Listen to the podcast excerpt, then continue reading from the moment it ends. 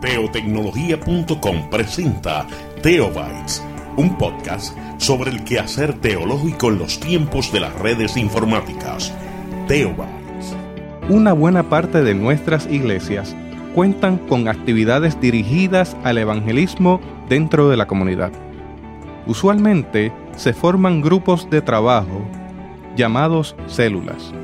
Hemos visto a través de los años diferentes métodos y estrategias para integrar el crecimiento celular como parte del crecimiento de una congregación.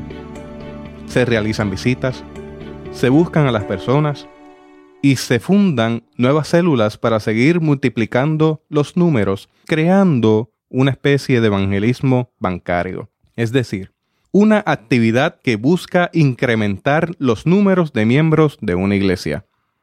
¿Alguna vez nos hemos preguntado si eso que llamamos células realmente cumple la función de una célula. Hoy en Teobytes.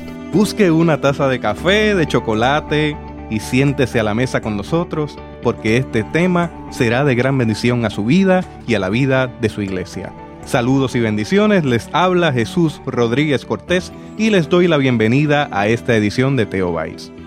Nos acompaña el pastor Wilmer Guedes para dialogar sobre café. Si escucho bien, vamos a hablar de café. Wilmer es ministro ordenado de la Iglesia Cristiana Discípulos de Cristo en Venezuela.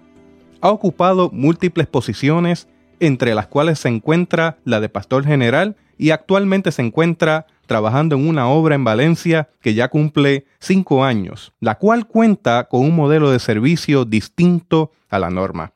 Wilmer posee una maestría en consejería teoterapéutica y un doctorado en teoterapia familiar sistémica del Instituto Universitario de Teología Latinoamericana INSUT, en convenio con Ecotheos International University.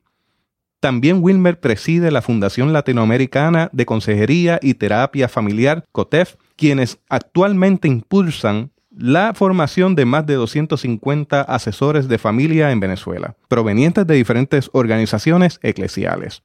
Wilmer está casado con Maciel y tiene unos hermosos gemelos fraternos, como le llamarían en Venezuela, morochos. Me refiero a Caleb Josué y Sara Victoria. Pero sobre todas las cosas, Wilmer ama al Señor y le sirve con amor y pasión en toda encomienda que cae en sus manos. Wilmer y yo hemos tenido un tiempo muy especial para grabar este espacio donde nos hemos reunido y hemos querido brindarle lo mejor de ambos. Así que Wilmer, te doy la bienvenida a Teobytes. Gracias Jesús, qué honor poder estar contigo, poder compartir con los que escuchan Teobytes y poder seguir aportando a la vida. Wilmer, te pregunto, ¿cómo podríamos, desde un punto de vista sistémico, acercarnos a las realidades de la sociedad postmoderna. Antes de hablar de cómo podríamos acercarnos, es importante para el beneficio de los que nos escuchan, ¿a qué nos referimos con una sociedad postmoderna? Cuando hablamos de la postmodernidad, estamos hablando de un cambio en la forma de pensar, de actuar y de conducirse de la sociedad, especialmente la sociedad occidental donde estamos ubicados, donde ya el tema de la verdad absoluta no existe, sino hay mi verdad, tu verdad, la verdad ocasional, donde el individualismo, el consumismo y todas estas cosas que hoy forman parte de nuestro diario vivir, donde la inestabilidad está presente, donde la gente ha perdido valor a los metamensajes y donde ya no se cree en la iglesia, no se cree en el pastor, no se cree en los médicos, no se cree en el maestro, todo está en duda. En ese ambiente estamos trabajando, en ese ambiente estamos creciendo. En la sociedad posmoderna muchos pasarán por cinco o seis trabajos durante toda su vida, no conforme a épocas anteriores donde las personas duraban 30 años en un mismo lugar trabajando. Y todo esto plantea una serie de situaciones que hace donde la gente realmente se aburre rápido. La gente quiere leer rápidamente si le interesa y si vino algo más atractivo, está cambiando. De hecho, cuando la gente llega hoy a la iglesia, está tratando de ver si esta iglesia plantea un menú que me hace sentir bien. Óigase, que me hace sentir bien. Y entonces esto pues plantea unos desafíos bien interesantes. Además, en esta sociedad consumista, debo decirte que aún la iglesia ha caído en este terrible pensamiento. ¿Y por qué digo terrible? Por el hecho de que tenemos mucha gente que está contando cuántos miembros están ingresando a la iglesia, pero no estamos contando cuántos están saliendo de la iglesia. Y a veces personas llegan a la iglesia, sirven, trabajan, pero por alguna situación, por algún dolor humano, se van y estamos consumiendo vidas. Qué fuerte esto, ¿no? Estamos consumiendo vidas y yo a esto le he llamado el desafío de la reevangelización, el volver a evangelizar a los que un día estuvieron en la iglesia. Y toda esta conducta en la cual la sociedad y la iglesia, que no escapa de ello, se le ha llamado entonces la posmodernidad. Y ciertamente como iglesia estamos sumergidos en ello. Si no lo podemos ver, estamos tapándonos los ojos y quizás cohibiéndonos o prohibiéndonos ver un espacio de encuentro más allá de lo evidente. Y la iglesia Jesús tiene que entender y comprender en qué lenguaje, en qué frecuencia está la sociedad. Un escritor de posmodernidad como lo es Antonio Cruz planteó algo en lo cual yo me pliego a su pensamiento. Él dice que el mandamiento divino de llevar el Evangelio a todo el mundo para poder lograrlo requiere de un diálogo entre la fe cristiana y la cultura de la época. Hay un diálogo, tiene que haber un entendimiento, tenemos que entrar en una frecuencia para ser efectivo. Pongo este ejemplo. Es como que si yo me vaya a la China a compartir el mensaje más poderoso que es el Evangelio, vamos a llevarlo a la China pero si yo hablo en mi lenguaje donde ellos no lo pueden comprender, la labor será frustrante, la labor será quizás hasta estéril. Pero si yo logro primero poder codificar un mensaje donde podamos entendernos, entonces posiblemente el trabajo sea más fructífero. Eso entonces involucra una contextualización de la fe. Definitivamente. Y mucho más allá que el tema de lo folclórico, sino tiene que ver con algo en la época en la cual nos encontramos, lo cultural, y donde inclusive, y no tenemos que verlo como que la posmodernidad es mala o es buena, no se trata de que si es malo o es bueno, simplemente es, es lo que está presente. Y por supuesto trae unos desafíos consigo, lo importante es entenderla y poder hablar el lenguaje, sin que, entiéndase bien, cambiemos lo que es el contenido del mensaje de fondo. Ciertamente. Entonces, Wilmer, ¿cómo surge y qué características distinguen al programa Café? Bien, debo decirte que el programa Café surge en primer lugar con una experiencia de mucha reflexión sobre lo que estábamos desarrollando en la pastoral. Tuvimos la oportunidad de recibir un equipo misionero en Venezuela que fue víctima, sufrió un atraco colectivo, hubo una emboscada y en medio de esa emboscada pues llevaron cosas de valor interés se llevaron el pasaporte americano de una de las misioneras.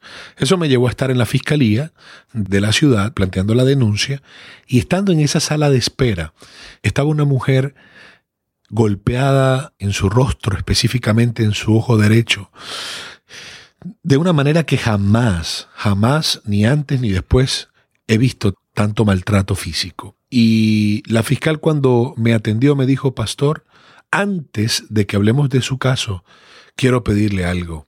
¿Cómo la iglesia puede ayudarnos a atender esta crisis que estamos viviendo en nuestra ciudad en torno a la violencia intrafamiliar? Ocho de cada diez casos formales que se denuncian en esta fiscalía tienen que ver con violencia intrafamiliar. La conversación fue extensa, pero llegué a mi casa con un profundo dolor. El Espíritu Santo estaba haciéndome ver en torno a qué venía haciendo yo en la pastoral, de qué venía enseñando y educando a la iglesia y nunca le había hablado a la iglesia acerca de estos temas. Y si este era el grito de auxilio de una sociedad, yo estaba en otra frecuencia. Yo estaba en otra esfera de todo lo que había aprendido en el Instituto Bíblico, de toda la excelente teología que tenía en mi mente, pero no respondiendo a la necesidad puntual. Y a partir de allí mi vida cambió Jesús.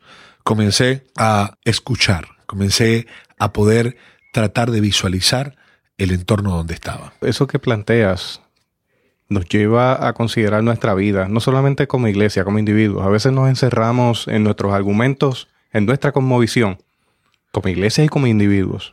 Y olvidamos que hay otros espacios donde tenemos que ser pertinentes. Y ahí es donde está la base de tu primera pregunta y es, entonces, ¿cómo podemos acercarnos de manera sistémica? Entonces es justamente, en primer lugar, poder entender que no somos una isla, que no somos un ser aislado, sino que somos parte de un todo. Y en esa parte de un todo tenemos que evaluar todo lo que está en nuestra realidad. Y para mí Jesús es un gran modelo porque Jesús se contextualizó, entendió el entorno donde estaba y partiendo de allí trabajó con la gente. Y, yo creo que el gran desafío de todo esto es si estamos dispuestos a, a poder quitarnos muchas capas que tenemos encima para poder entrar en esa frecuencia de diálogo con la época y la cultura en la cual nos toca servir. Así que café surge de allí.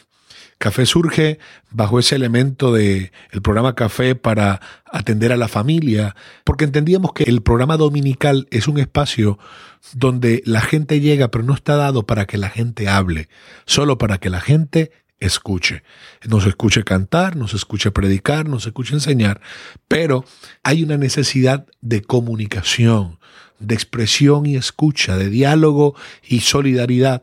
Y el programa Café entonces surge de esta manera y empezamos a abrir lo que son puntos de encuentros para la familia, de tal manera de que con temas relevantes, con temas de interés común, permitía un diálogo fluido y donde dejábamos principios, donde la palabra de Dios daba respuesta a este tipo de necesidades. Excelente eso porque se tiende a dar la situación de que traemos visitas a nuestros medios, gente que no está familiarizada con el lenguaje teológico del todo.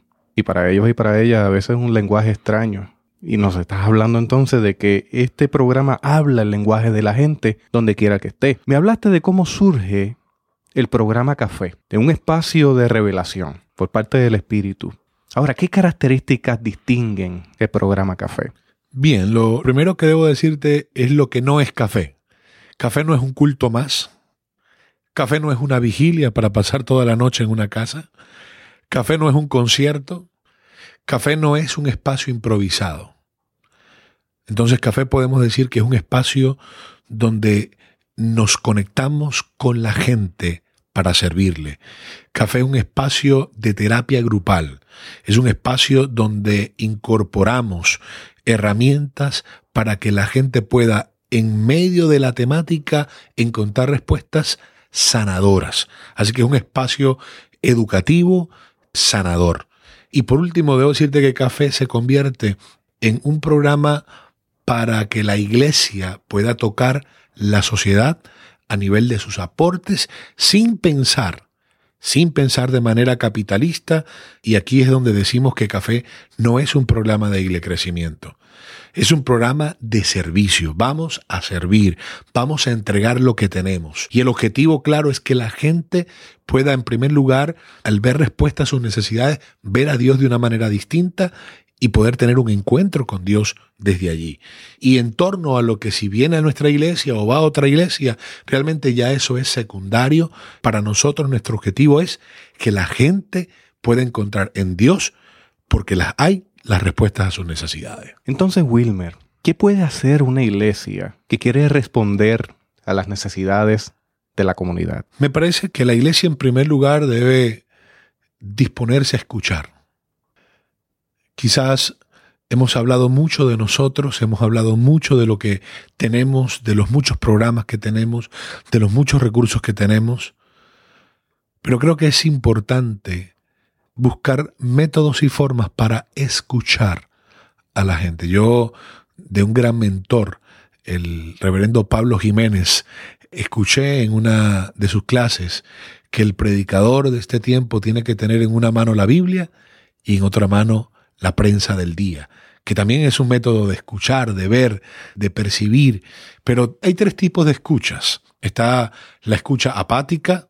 la escucha simpática y la escucha empática.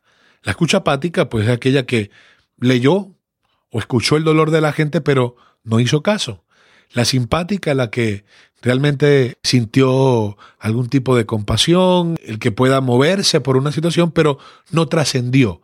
La escucha empática es aquella que puede realmente escuchar la necesidad y hacer lo que se llama un tefilá, el poder orar, pero también actuar, el poder ir, el poder hacer, el poder establecer una línea coherente con lo que estás escuchando. Y es entonces allí donde entra esa posibilidad de ser una respuesta. Sin escuchar, no podemos responder adecuadamente. Ese aspecto es importante en una iglesia que quiera acompañar a la comunidad. Tiene que escuchar, definitivamente.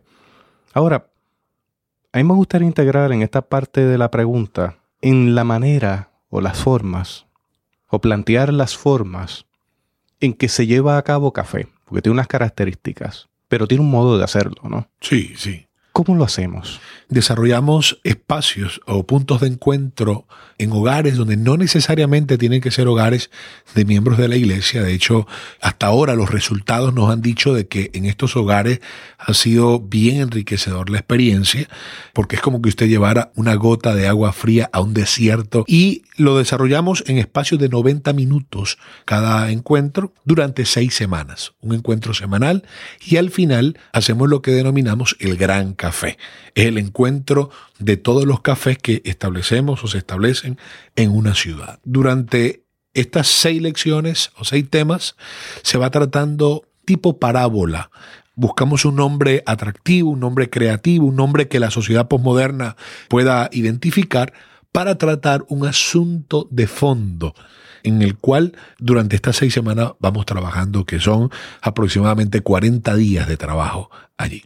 Así que de esta manera lo hacemos. Ya de hecho tenemos escrito siete ciclos donde para cualquier iglesia que quiera tomar esta herramienta, pues ya tiene dos años de trabajo casi y seguimos escribiendo y siguen habiendo escritores de diferentes partes del mundo participando en lo que es el programa Café. Me contabas de testimonios en diferentes lugares que han implantado el programa. ¿Nos podrías comentar un poco sobre eso?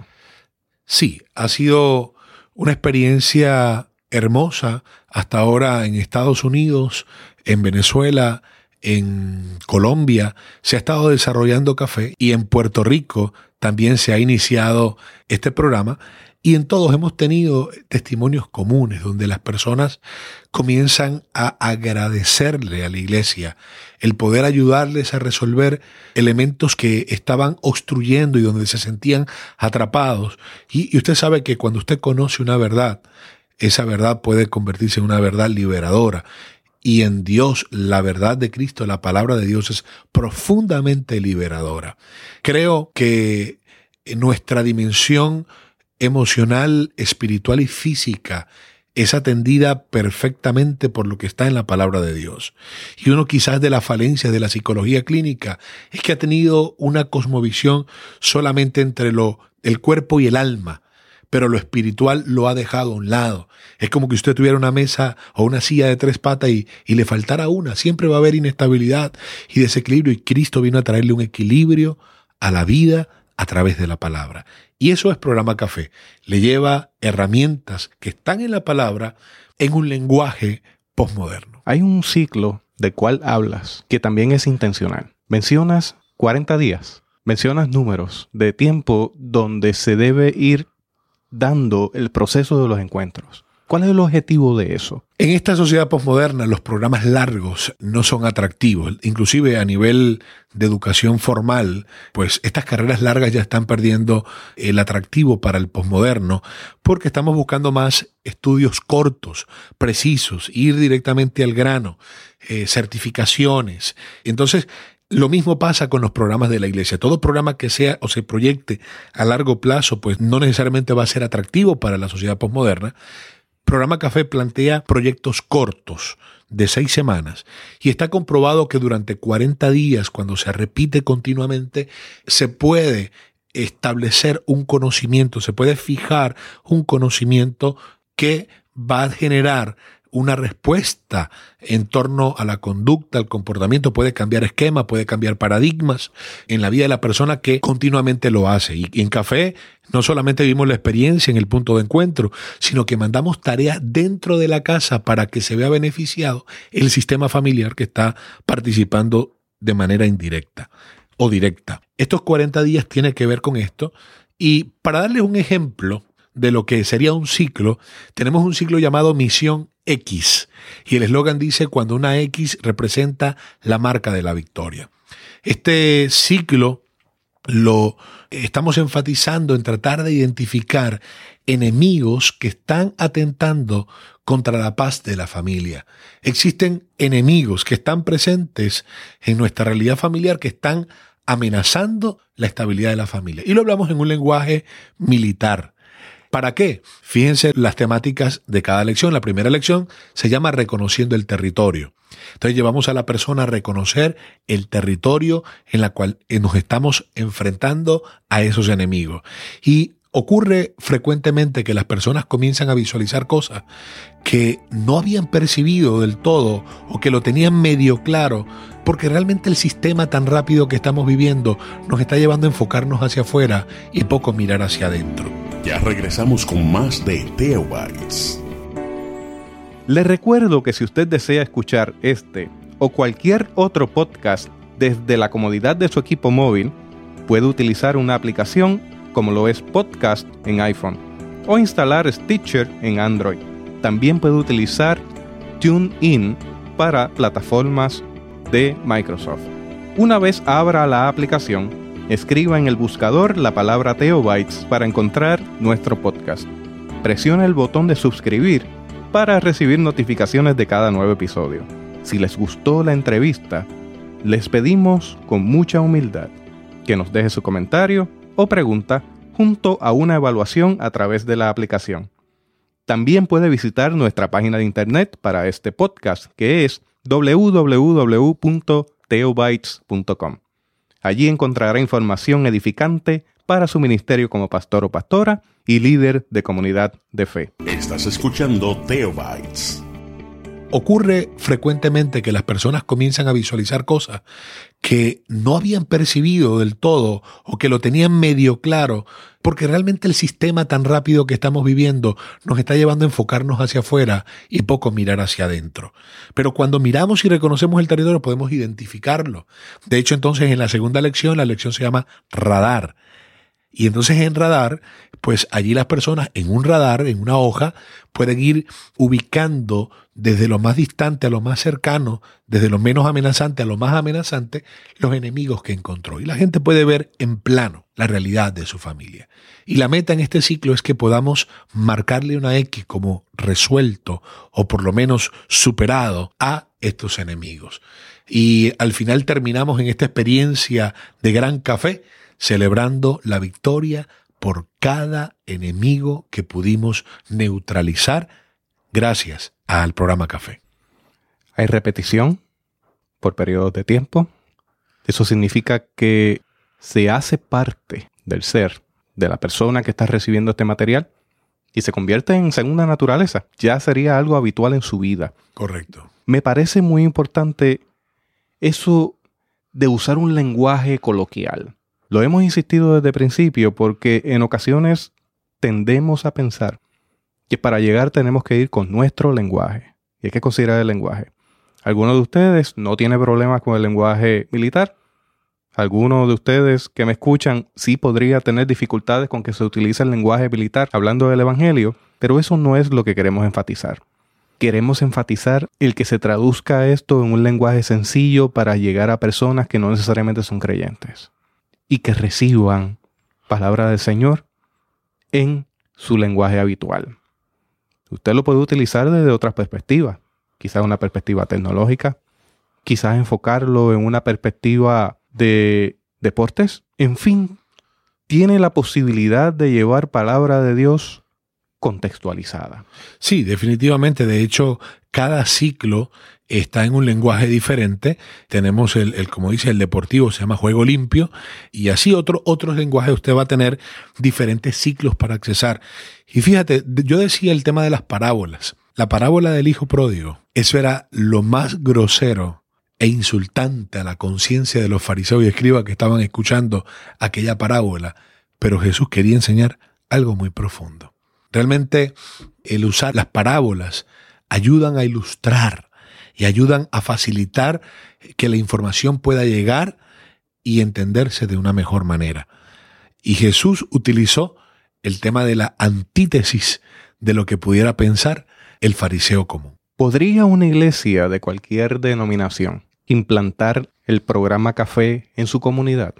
De hecho, ya esto está ocurriendo. Tenemos iglesias que están desarrollando este programa de diferentes organizaciones en diferentes países y claro que sí, definitivamente estamos en pleno deseo y disposición de que el programa Café pueda ser una respuesta para diferentes comunidades, así como están surgiendo otros programas a nivel del mundo que se complementan en la misión en la cual estamos haciendo la iglesia. Usted puede conectarse y enlazarse a nuestra comunidad Café a través de www.programa.café. Sí, lo escuchó bien. www.programa.café. Allí usted podrá conectarse con nuestra comunidad café e inclusive directamente por nuestra página Facebook programa café. Así que puede solicitar a través de allí, escribirnos, contactarnos y le vamos a dar toda la información para que usted pueda disponer de los materiales que están escritos y usted pueda usarlo en su comunidad para el bien de la familia. www.programa punto café. Es un punto de encuentro para la comunidad, un punto de encuentro para la familia. Me parece excelente esa variación de la página, de la manera en que estamos acostumbrados y acostumbradas es a escuchar .com. Pero vivimos un tiempo postmoderno, con un programa que responde a necesidades postmodernas.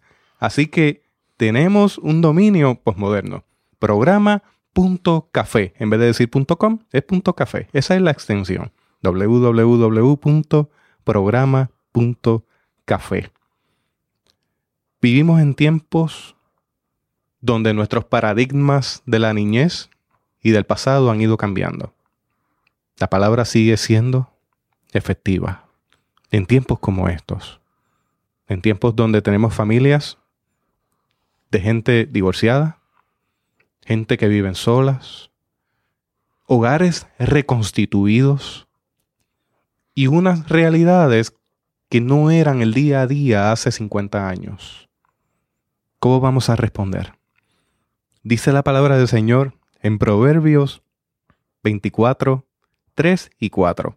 Con sabiduría se edifica la casa, con prudencia se afirma, y con conocimiento se llenan las cámaras de todo bien preciado y agradable. Wilmer, vivimos en tiempos donde los paradigmas familiares, han cambiado. ¿Tienes unas palabras finales para nosotros? A modo de recomendación, a modo pastoral, a modo de tu especialidad, que sería un enfoque sistémico de la familia. Jesús, hay un dolor humano.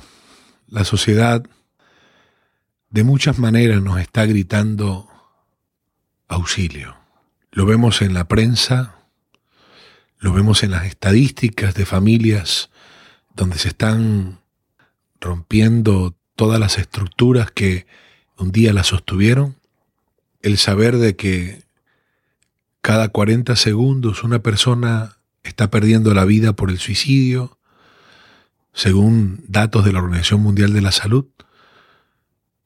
Y esto nos está diciendo que tenemos que servir. Y si en alguna nación hay vacíos generacionales también dentro de la iglesia, pues también tiene que revisarse si realmente estamos hablando el lenguaje que ellos nos pueden comprender. Y eso nos lleva al desafío de reaprender a hacer la misión, de dialogar con la gente, de caminar como lo hacía Jesús. Jesús nunca estuvo interesado en meter gente dentro de un templo. Ese no fue su objetivo. De hecho, los fariseos estaban muy pendientes si él cumplía las normas, como por ejemplo el guardar el sábado. Y había un hombre que tenía su mano enferma y los fariseos estaban pendientes a ver qué él iba a hacer. Y él le dijo y los confrontó que era mejor salvar una vida a dejar que se perdiera. Y en ese momento aquel hombre recibió el favor de Dios. Creo que es necesario las estructuras.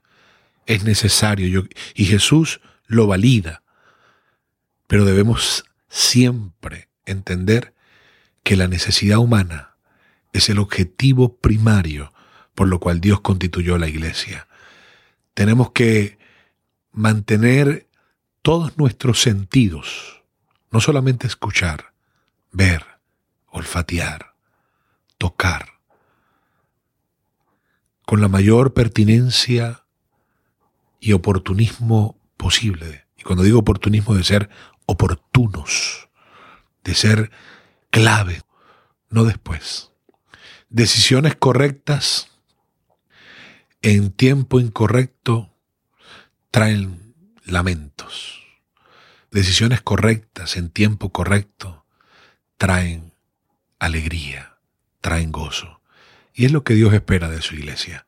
Al final, y esto me parece extraordinario, la respuesta para la sociedad no está en los gobiernos, no está en alguna empresa o institución, sino la respuesta, dicho de boca de Jesús, está en sus discípulos.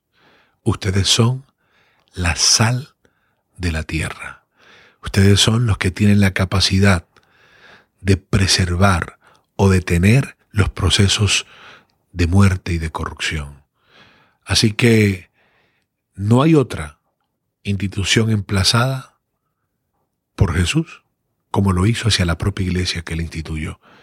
Y qué lindo saber que somos parte de ella, indistintamente el nombre que lleve el letrero que tenga al frente la organización, somos una iglesia que con el amor que Dios estableció en nuestro corazón debe dar respuesta a la sociedad de hoy.